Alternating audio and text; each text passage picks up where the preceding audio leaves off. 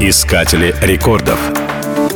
Мрия. По-украински значит «мечта». Именно такое романтическое название носит самый большой самолет в мире Ан-225. Он был спроектирован в Советском Союзе и построен в 1988 году. Изначально задачей Ан была перевозка «Бурана» — многоразового космического корабля. Челнок должен был крепиться снаружи наверху.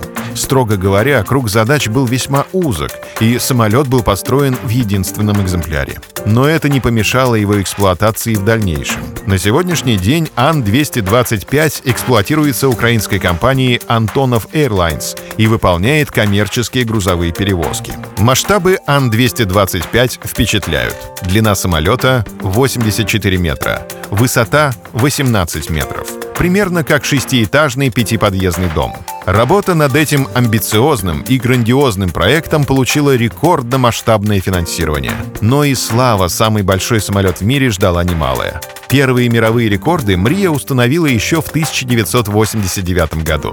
Рекорды взлетной массы, грузоподъемности, скорости и размеров. И держит эту планку по сей день. В 2009 году самолет совершил полет с грузом 187 тонн, генератором для электростанции, побив одновременно 110 авиационных рекордов, в том числе собственные. А в общей сложности самолет совершил около 250 мировых рекордов.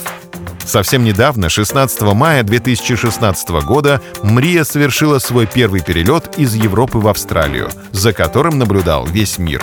Ведь это не просто рекордсмен, но и один из самых красивых и впечатляющих самолетов в мире.